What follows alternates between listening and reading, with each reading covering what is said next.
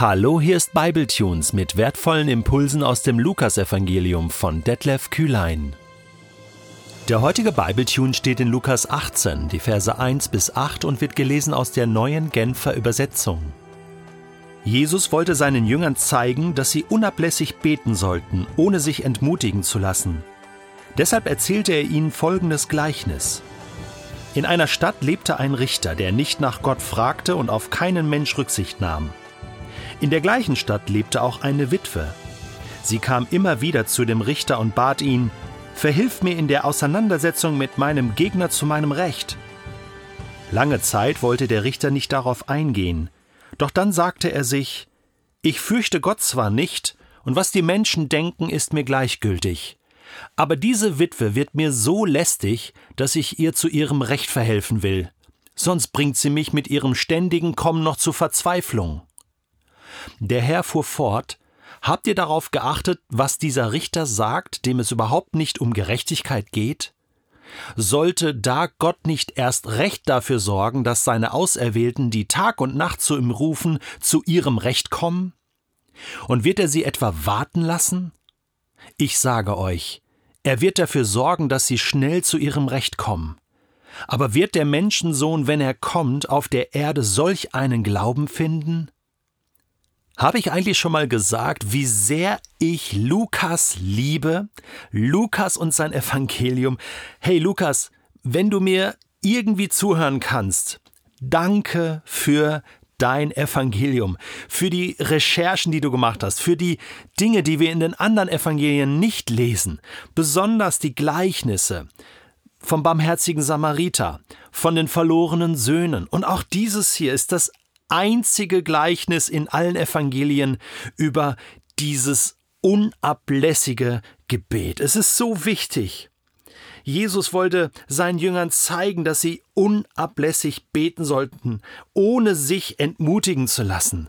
Und es spricht genau in mein Herz, genau in meine Lebenssituation. Denn so oft bin ich entmutigt und manchmal dann auch faul und dann bete ich einfach nicht weiter.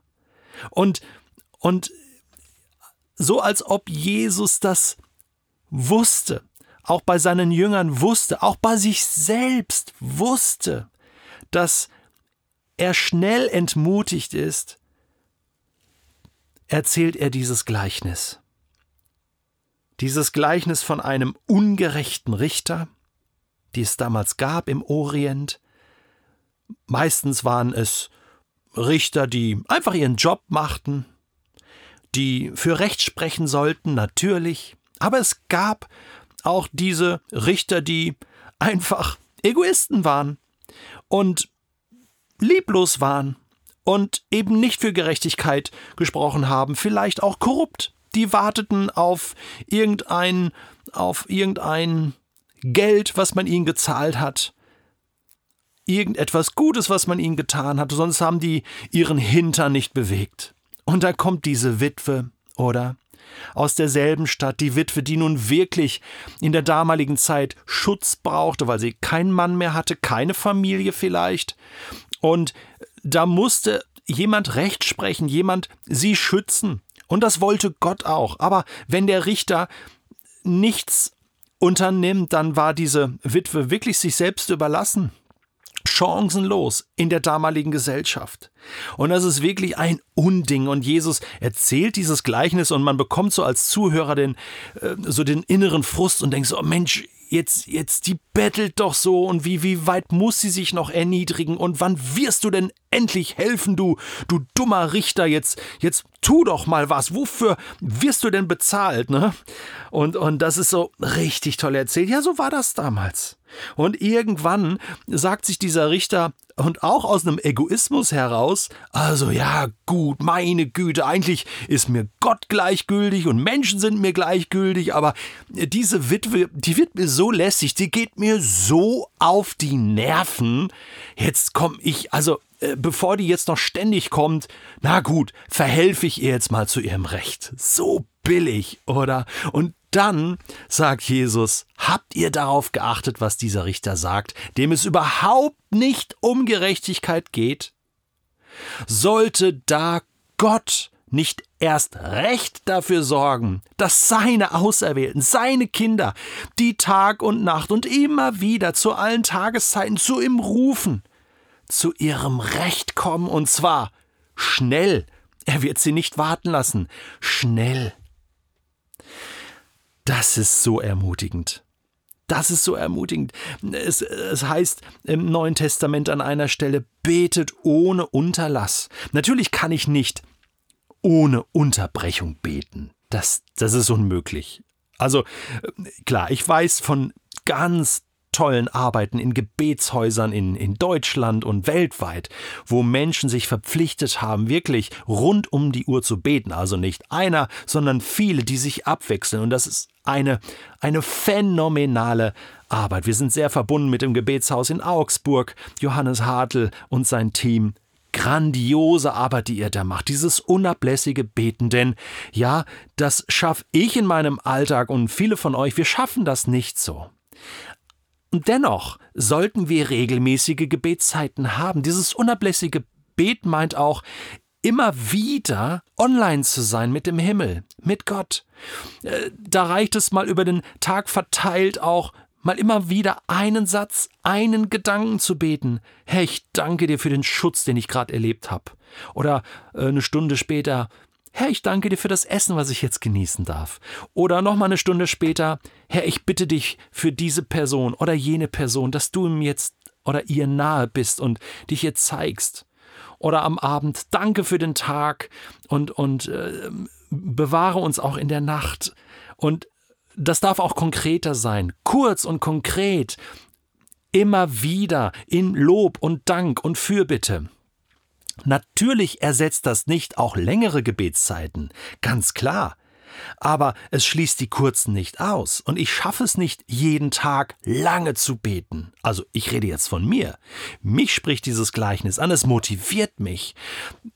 Jesus macht mir deutlich, Detlef, Gott freut sich auf deine Gebete, und er ist nicht ungerecht, nicht unfair, nicht lieblos, er hält sich nicht die Ohren zu, du gehst ihm nicht auf die Nerven, aber aber du darfst ihm auch mal auf die Nerven gehen, so wie die Witwe. Du darfst dein Anliegen auch dreimal, viermal, fünfmal vor ihn bringen, so wie Jesus selbst ja auch gebetet hat im Garten Gethsemane.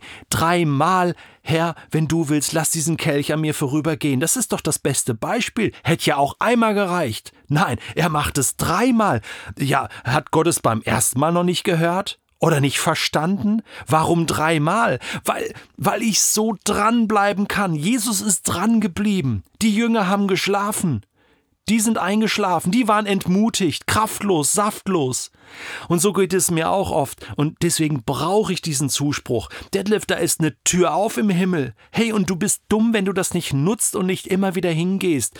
Kurz oder lang, nutz die Zeit und bring deine Anliegen vor Gott. Und wenn das alle Auserwählten tun, Tag und Nacht, rund um den Globus, ja, was glaubst du, was dann passieren wird? Jesus verspricht es.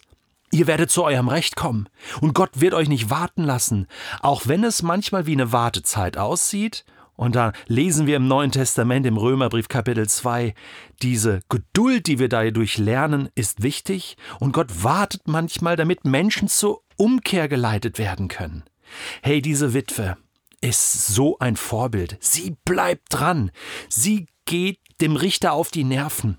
Und wir können Gott nicht auf die Nerven gehen. Er freut sich, wenn wir als seine Kinder kommen. Meine Kinder können mich nicht nerven. Doch, ja, doch, sie können mich schon nerven, aber verstehst du, ich liebe sie. Und wenn sie zehnmal um die gleiche Sache bitten, ich verstehe das doch, weil ich ein Vater bin. Und genauso ist es mit Gott auch. Abraham ist ein super Beispiel. 1. Mose 18 wo er für Lot betet, für Sodom und Gomorra betet und, und mit Gott verhandelt, oder? Und, und dranbleibt und immer mehr dazu kommt, Herr, wenn es dein Wille ist, dann kannst du wegen 50 die Stadt retten, wegen 40, wegen 20, wegen 10. Zum Schluss glaube ich, dass das Gebet von Abraham dafür sorgt, dass Lot und seine Familie gerettet wird, auch wenn die Frau von Lot es nicht gepackt hat. Unser Gebet bewirkt was. Nimm das mit in den Tag und bete unablässig und lass dich nicht entmutigen.